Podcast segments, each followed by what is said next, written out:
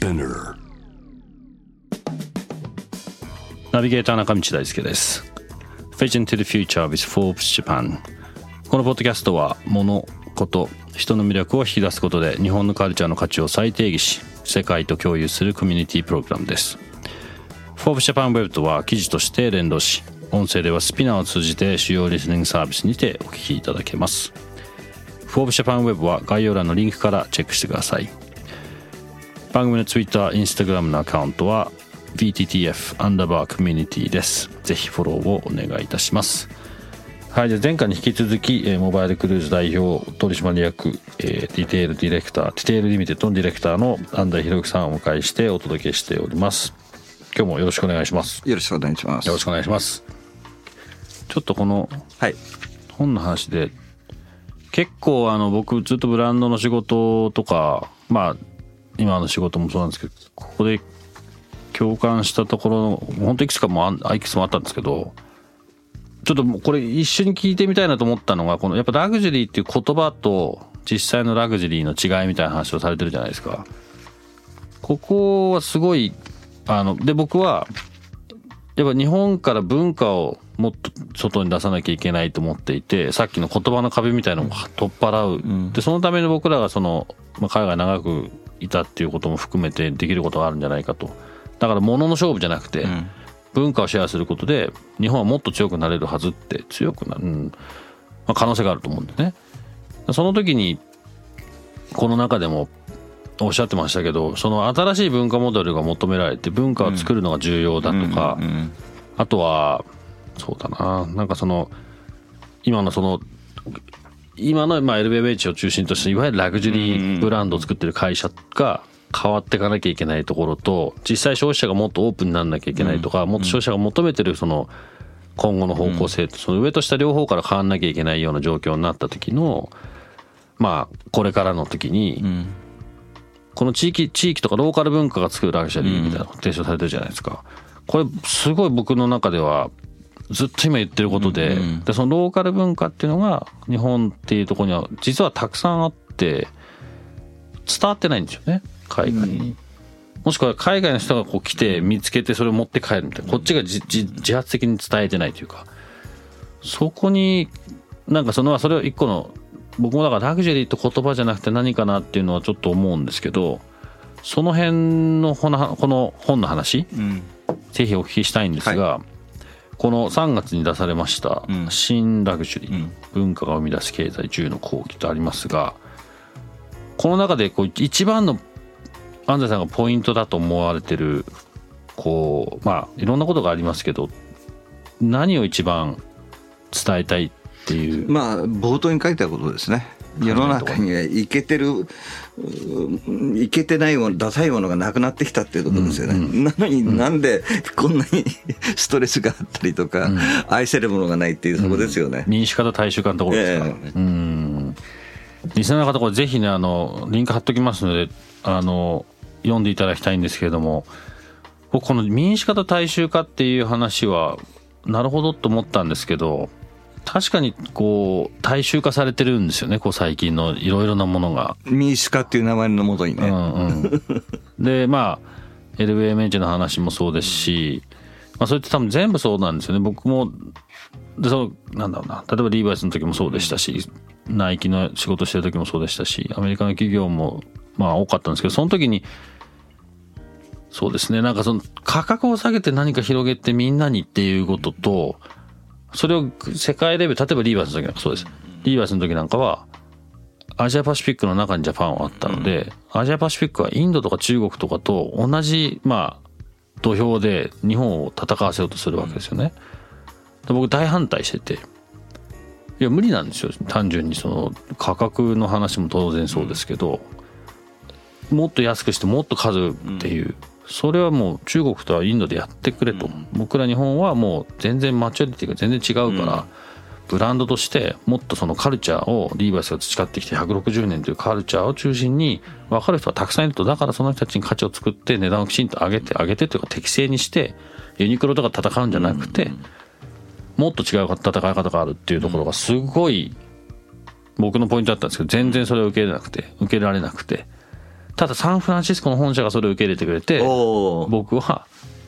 もうもうやめるというかまあアジアパシフィックはそれ俺なんかいらないと思われたと思うんです。よ僕はそれがあったんでうん。グローバル付けに変わって、うん。まあ、そこからガラッといろんなことが変わっていくんですけど、うん。その時のなんか、うん、なんか思いっていうのは今でも残ってて、うん。特に日本はもう、まあここで言う大衆化の流れはもう中国とかインドとかだったらまだあれるかもしれないですけど、日本がやらなきゃいけないことは大衆化じゃないと思うんですよ。それをなんかすごいスパンとこう、腑に落ちたなと思ったのがこの本だったんですけど。で多分ねその日本で文化の話をこういった時に言う時に、やっぱりあの日本ではその文化っていうのはハイカルチャーとか、まあもちろんサブカルチャーもあるんだけども割といわば文化庁がやってるようなことを文化と だけにとどめてることが多くて、多いですね。うん、でもちろん文化庁でもあの人間国宝とかね、ああいう、まあ、無形文化財とかそういうとこあるんだけど、うんうん。もっとその生活様式だとかパターンだとか構造パターンとか、こっちも含めた話をしてるわけですよ。うん。でどうもその文化って話をすることによってどうもその雷にこう祭り上げてるようなところがあってね、うん、すごいありますね。うんそれが損してますよね。損してますね、僕は僕の勝手な定義なんですけどこれも。に当たり前のレベルが日本って世界一に高いと思うんですよ。うん。道が綺麗とかうん時間通りに電車とかバスが来るとか、まあまあ TOTO の方と昨日も会った時も話したんですけど、あんなトイレ日本にしかない、ん。まあ今はそこが増えてますけどもっと増やせるはずだと。か、なんていうんですかね。こう本当の一番上もなければ、一番下もないんですけど当たり前って言ってるこうレベルが世界一高いんじゃないかな。そこにいろんなヒントが僕はあると思うんですよね。だから、何かその特別なことをするっていうことは、まあそれはそれでできたらもっといいんですけど、じゃなくてここに普通にそこにあるものが普通に例えば向こうにあったら、それは文化の継承にすごくつながるんじゃないかなと個人的には思っていて、それをもっとできる食食文化なんかもろそうなんですけど、うんその実験を今自分でしてるんですよね、会社で。なるほど。いや、あの、き機能だとか、そういった、なんていうんですか、ハードウェアのある程度のシステムだとか、これはやっぱり日本は、えそれなりにうまく回ってきてると。んうん。で、今やっぱり求められるのは、もっと手作りのところとか、いうところと、このシステムの話が、どういうふうに入ってくるのか、どういうふうに再構成されるのかっていう、そういった話が重要なんだけど、どうもこの手作りの工芸っていうと、はい、電子、なんか、その地方再生だとか、あるいはその、え事業継承の話だとか、あるいはその、インバウンドのお土産としての工芸だったりとか、非常になんていうか限定された話として、きいわば、いわばこの部分が機能的に捉えられてるんですよ。そうじゃなくて、あの、もっと、その、我々の社会の一番下のレイヤーの基礎を作ってる話なんで、えそこにで議論する必要があるなと思ってるんですよね。なんでこう、まあ、そう言葉の問題なんですけど、例えばラグジュリーってこともそうだし、うん文化もおそらくそうだと思うんですけどなんかこう敷居を作られてというか違う方向に行っちゃうじゃないですか、もっとそこにあるものとかもっと身近な身近なものってまた違うかもしれないですけど、まあさっきの話で言えば民民主化されたものというかそういうところでももっと勝ち勝てるような要素っていうのがそう、だから僕はき先週九州行った後、んまあ大学時代の、まあ先輩とす寿司屋で酒飲みながら、彼がすごくいいえーヒントをくれたんですよ。それは何かっていうと、西洋の考え方では時間を考えるときに必ず左から右に一直線で考える。それに対して仏教哲学の基本は今瞬間のここでであって、で時間を見るときは縦で考えるっていうそうするといろんなものがその過去にあったことが常に後で疲れることになるじゃないですか。うん。でも、この横軸のうんとこだと、なんか置いていくもんであるとか、そうなりますよね。だから要するに、そのフェルナ、ここの本にも書いてあるフェルナン・ブローデルっていう、そのフランスの歴史家が言ってる仮想っていうのがあって、農業だとか手作りってこういうところがあって、それから中層としてし、あの、市場におけるぶ、まあ、物々交換みたいなのがあって、それから17世紀のオランダにあったような資本主義があって、この3つの層に歴史はなこう分かれていて、これは総合されてるわけですよ。うん、で、どれがいいというとか、どれが強いから世の中変わるっていうわけじゃなくて、やっぱりこの総合の中で変わる。でも、一番その仮想のところで変わらないと、やっぱり変わらない。歴史は変わらないという,、いうことを言ってる。で、僕はこの話は実はその友人が言ったその縦の時間でこれを捉えると見ると、すごくよくわかるなと。そうすると、あらゆるその地方にあったいろんな地づくりの産業が捨てられることなく、常にそれはどっかで蘇ってきたり、どっかの基礎になってたりするわけですよね。という考え方が日本に、えー、もっと広まるならば、もっと自信が持てるし、えー、なんかこだわって、なんか歴史のこのどっかの遺恨を取ってきましたみたいな、そういった話ではなくなるはずなはずなんですよ。うんうん、で乗っかってってそうそうそうそうそう。そうそうそう。それでその総合されたユニットが世の中を今作ってるってことじゃないですか、うんうん、でそういうふうな考え方の基礎が実は日本にあるわけで、うん。うん、それをなんか横軸のこの時間軸でやることによってすごく自分たちで損をしてる。うん、という話を先週しててね、あこれはなんか考えていこうかなと思って、それをたまたま今ここに来る前に、その南平台で、うん、えー、あの藍染めの醸造家って人と会ってきたんですよ。うん、南平台で。うん、あのあの実は三木元首相の孫なんですけどね。で彼彼にこの話をしたらまさしくその藍染めのそのっていうのは発酵で金にはヒレる気がないとで、だから要するに要するに全ての時間が縦軸っていうのはすごくよくわかるって。で実はそのこういった話を昨日僕他の友達と話をしてたら、うんうん、彼はあのギターをやっていてあそれもギターは縦縦軸だって言うんですよ。ピアノは横軸じゃないですかこうやって、うんうん、でもギターはこの録音の中でこう音を出していく、うん、でこのやっぱり発想があの音楽家にはあるよねっていうような話をしてたんですよ。だから僕横から縦っていうのは今回の 日本の対談どうもテーマになりそうで なるほどね。なんかその例えば今僕なんかもうんと一つ今取り掛かってるのはグリーンティー緑茶のブランドを今作ったんですよ。でなんでこれやりたかったかっていうとですね自分お茶好きだっていうのもあったんですけど海外にある緑茶ってほぼ9割ぐらいが、まあ、緑茶っていうのは日本の、まあ、日本茶のお茶のティーカテゴリーじゃないですか、海外の緑茶日本茶って言われるものの9割が日本のものじゃない、うん、プラスじゃあ片や日本見ると、うん、まあ、そもそもですけど、まあ、そんな状態なんでその世界に向けて何か出そうなんて、まあ、そもそも思ってない。でただ農家の人たちといろいろ話していくともう孫とか息子には仕事させたくないと、自利品だから。でもおじいちゃんおばあちゃんもこう終了して、もうアバンダンされた農農家というかその何ですかもうお茶っ葉の畑になってたものがもう森になっちゃってるのがたくさん静岡の城の方とか行くと。でこれってその人たちもそうなんですけど10代300年ぐらいこうずっともう積み上げてきた文化みたいなものこれがなくなろうとしてる方向に行っててで実際お茶のコンサンプションのレートってまあ減ってはいるものの、うん、そこまでと思うことなんですけどでも日本の中だと本当にみんなペットボトル言ってるんですよね。ペットボトルが悪いってわけじゃなくて、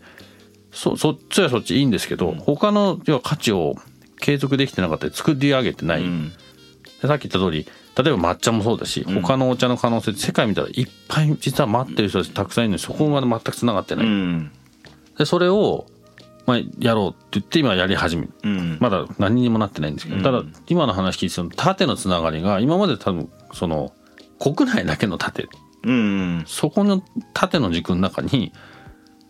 もっとその別に国っていうボーダーがなけなければ、うん、いろんな人たちにそれが話ができその縦のこう、まあ、三角形なのか四角形なのか何でもいいんですけどそのもっと幅が広がった縦の軸が出来上がるじゃないですか。うん、みたいな話も今の話聞いてて思ったんでしょうね。えー、その幅ってもっとそれこそ限定的な日本とか限定的なそのこの中でも書かれてますけどすごい文化の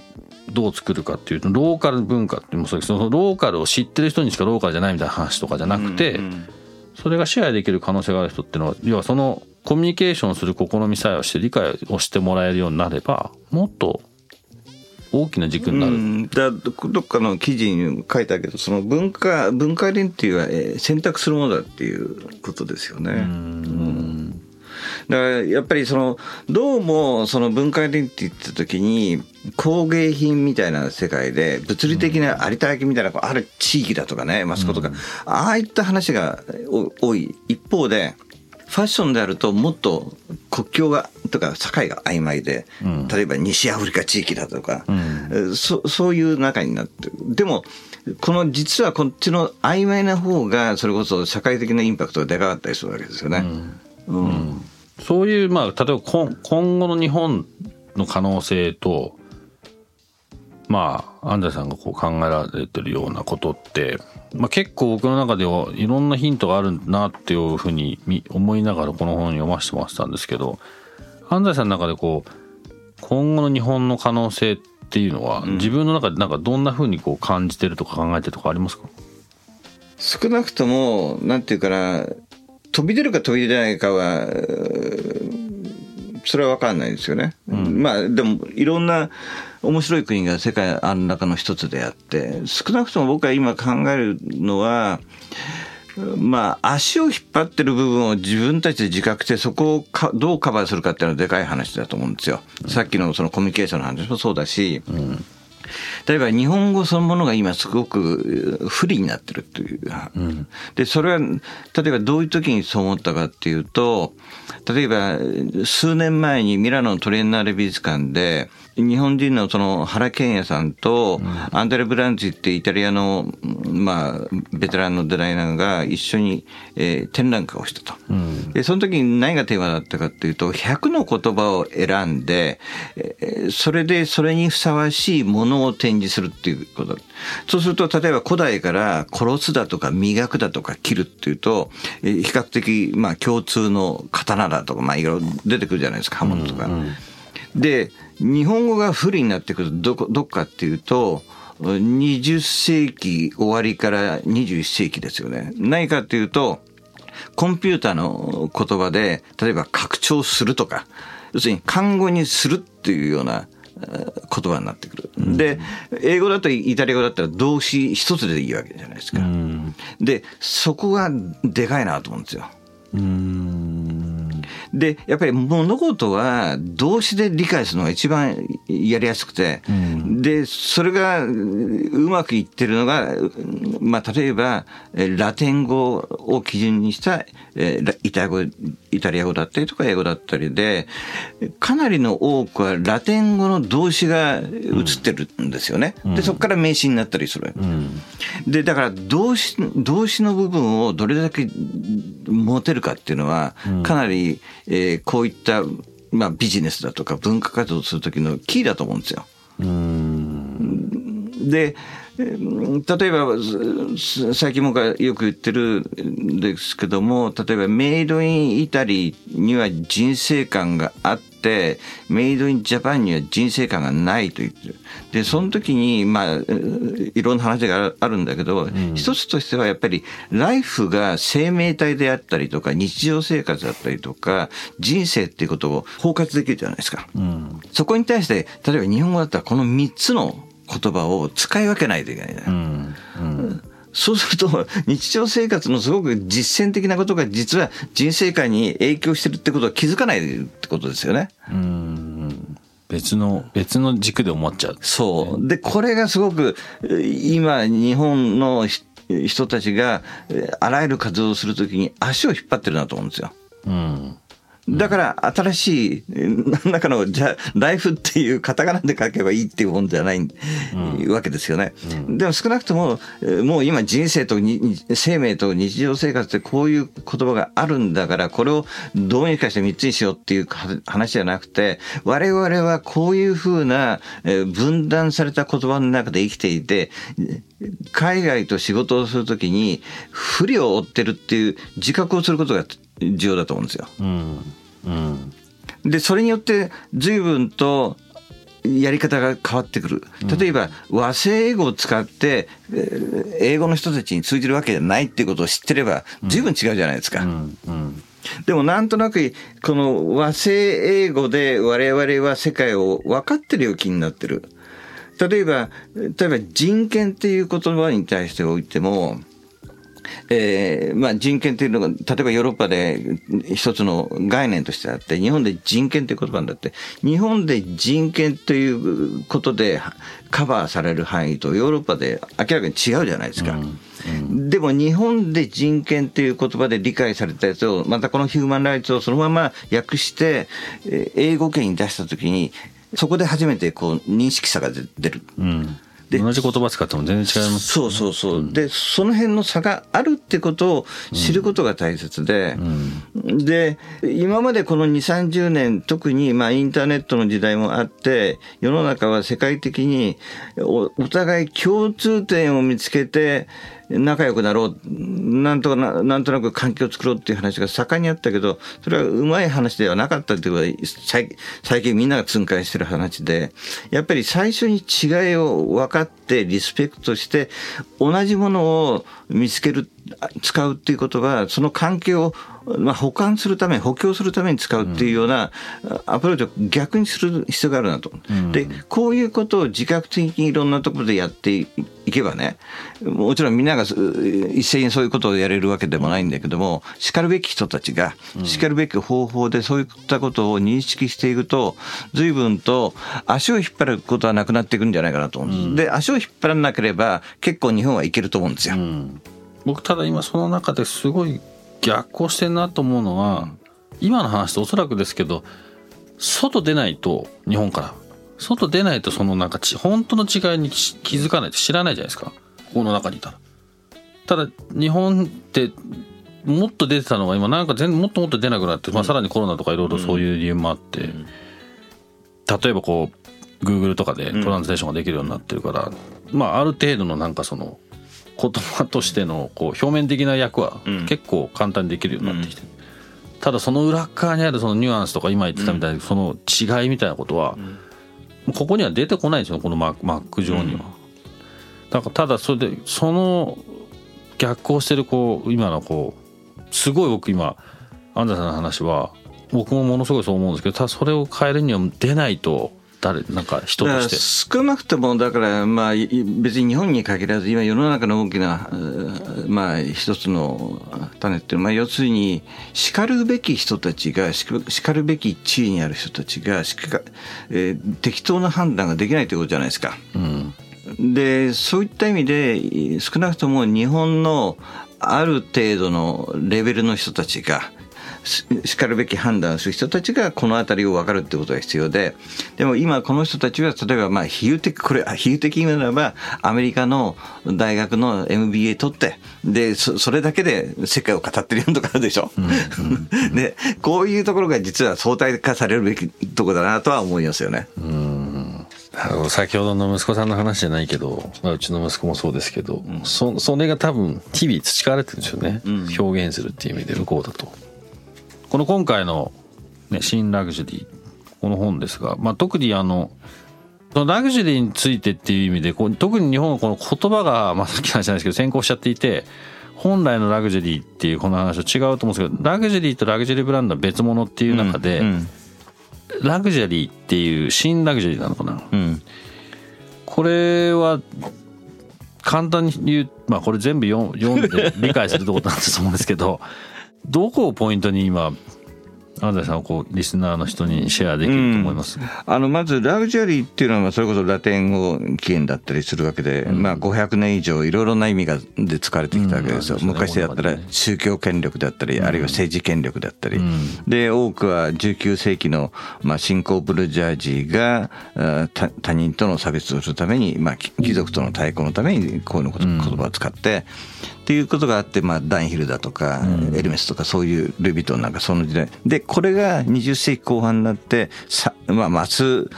マスマーケティング的なラグジュアリーっていうのが始まって、まあ、また必要とするラグジュアリーを必要とする人たちは違ってきて。うん。で、これが21世紀に入って、まあ、そろそろ、まあ、肥大化してっていうか、もうそろそろ違うよねっていうのをみんなが気づいて、でだからまた新しいラグジュアリーの意味が問われてるということなんですよね。で僕はこのやっぱりラグジュアリーって言葉にこだわった何かっていうと、確かに新しい他の言葉を作ることもできるしで確かにその例えばヨーロッパの高級企業の、まあ、幹部であってさえラグジュアリーって言葉は嫌いだからハイエンドを作るという言葉を使ったりとかね、そういう言葉現象はあるんだけどもやっぱりこれだけその何百年も使われた言葉の意味が変わることが意味があるわけで、うん。うん、とするならばこのラグジュアリーという言葉に対していいイメージを持つように我々が動いていった方がよりソーシャルインパクトがあるなと思ってこの言葉をあえて使ってるわけですよ。うんうん、で、まあ、この本にも書いてあるように今じゃあ新しいラグジュアリーの定義がどっかで定まってるわけじゃなくてこれからまあ多分10年ぐらいはかかるでしょう。でもそういうふうなところで今インターナショナルにいろんな人たちが議論してる最中で。うん、でその議論をせっかくしてるんだから日本の人たちも参加するといいですよっていうのがまあこの本の趣旨で。うんで、まあ、この本の中でいろいろ捉えがてるインタビューした人たちの多くはかなり30代の女性が多いわけですよ。うん、で、30代の女性たちが今こういう議論をしてるわけなんで、うん、日本でもやっぱり30前後ぐらいの女性たちがこの本を読んでほしいっていうのが実はメインのターゲットなんですよね。うんで、やっぱり30前後にして、まあ僕自身もそうだったんだけども、量で人生を考えるか、質で人生を考えるか、ビジネス的にね。うんうん、という選ぶ時期、新卒の時はなかなかそうは思えないでしょ。うん、で、だから30ぐらいの時に質で行くんだったら、実はラグジュアリーっていう領域は、こういうふうにあなたの人生に、まあ、面白い人生が選べますよっていうふうな意味があって、まあ、この本を書いたっていうところがありますね。僕もこの本を読んであのあおそらくあえてこのラグジュアリーって言葉は使われてるんだろうなっていうこととまあやっぱり僕自身も、まあ、例えばラグジュアリーブランドの仕事とかもしたことありますけどやっぱラグジュアリーっていう言葉が持ってるこうマイナスの部分というか、まあ、自分の中ですごい引っかかるんですよね、うん、引っかかってたというかでただ片や原さんおっしゃってるようにこうどう文化を作っていくかっていうところにこう紐付けてらっしゃるじゃないですかラグジュアリーっていうことを。そこはすごい自分の中でも今まで散々言ってきてたことだったのでなんかそれをこう今おっしゃったようにラグジュアリーって言葉はずっと歴史上ずっとあってその今議論がされていてそこの中でこうどういう新しい定義にこの言葉が次なっていくかっていうところを今から理解しながら議論の中に入っていくっていうのはすごい大事なことですよね。やんなきゃと思いました。だから要するにビジネス上実験的なことをおっぴらにやれるわけですよ。なんか。うん、うん。だなんか社社内、うちの、うちの社内もそうですけど、元カルテの連中とか、リーデルの連中とかも、まあ、いまして、確かにこういう視点でラグジュアリーってことは、どっちかっていうとカルテから来てたりもするから、なんかちょっとこう、ラグジュアリーとかってこう、ちょっとこう、昔のものとか、なくしたエリアみたいなね。うんただまあ僕と同じようにそのカルチャーの話とかはしてるわけですよ。でここの今こう74ページから5ページにあるこのベイヤンカンパニーのね、うん、まあ、今の分析、うん、これが正しいかどうか置いといて、まあこの子でも話してますけど、まあ、意思意見表明をされた、うん、ちょっと言いますがこの今後ラグジュアリーは高級品業界ゆっくりでなくなり、文化と創造性に出た商品が入り乱れる市場になっていくことが予想されるというふうに、まあ、述べてらっしゃるわけなんですけどベイナベイナカンパニーの分析上。まあ、なんかこっちの方向性がなんとなく今なんか流れてるわけですよねきっと。だからその中でこうじゃあ、まあ、この番組的に言えばこの文化と創造性に秀でた商品が入り乱れる市場っていうのは、日本にも大きな可能性があると思いますし、その中でこう僕らは何ができるのかっていうところにすごいちょっと僕はこの本を大きなこう糧にさせてもらったっていう。ありがとうございます。はい、はい、ということで、えー、2回にわたりお話を伺いました、えー、モバイルクルーズ株式会社代表取締役、えー、ディテールスリミテッドディレクターの安西博之さん。本当にどうもありがとうございました。ありがとうございました Spinner 中道大輔がお送りしてきました Vision to the Future with Forbes Japan いかがでしたでしょうか？今回のですねあの、まあ、この本新ラグジュリー文化が生み出す経済10の講義というね安西さんとこの中野さんの、えー、この新しく出された本リンク貼っときます。僕の中ではこの大衆化と民主化、まあ、民主化の名のもとの大衆化ですね。っていうことは本当にそうだなと思って今のこの状況またさらにこうなんていうんですかね、この表面的な無難なもの、まあ、表面的なこの大衆化されたものが多くなればなるほど、まあ、そうではなくて、こう、そこから方向を変える社会の大きな変化が今望まれていて、新たな文化モデルが、を作ることが大事だっていう、まあ、あの、まあ、彼の言葉でもありますし、おそらく、まあ、このラグジュリーという言葉に込められた言葉でもあると思うんですけど、あのまあ今日この話を聞かれた方まあそのラグジュリーという言葉で僕も含めてあのあえてこの言葉を使っていわゆる僕らみんなの頭にあるラグジュアリーとは違う解釈をここから作り出そうとしている世の中が今始まってると。いうことです。まあ、確かになと思いますでその中に日本から世界にいろんなことを出す上でものじゃなくてこのことみたいな話はされてますけどその中で一番大事だと思うのはやっぱり人を中心としたカルチャーであってそれがこの新しいこう価値の作り方、まあ、それが今の、まあ、特にヨーロッパを中心とした世界では、まあ、一つこのラグジュアリーという言葉の持つ意味が切り口になってる可能性が高いんじゃないかなと僕もちょっと共感することたくさんあったので今回安西さんをお呼びしていろいろとお話を聞きました。えー、また、ここからね、いろんなことを考えたいなと思いますが、何かこのリスナーの方にもね、一個、インスピレーションになったらいいなと思います。このゲストトークエピソードは毎週月曜日に配信されます。同時に Forbes Japan Web にて連動したコンテンツが公開中です。また、ショートコンテンツ Vision to the Future Stories と題して毎週水曜日、金曜日、日曜日に Forbes Japan よりピックアップしたニュースをお届けしております。スピナーのほか Spotify、Apple Podcast、Amazon Music などでお楽しみください。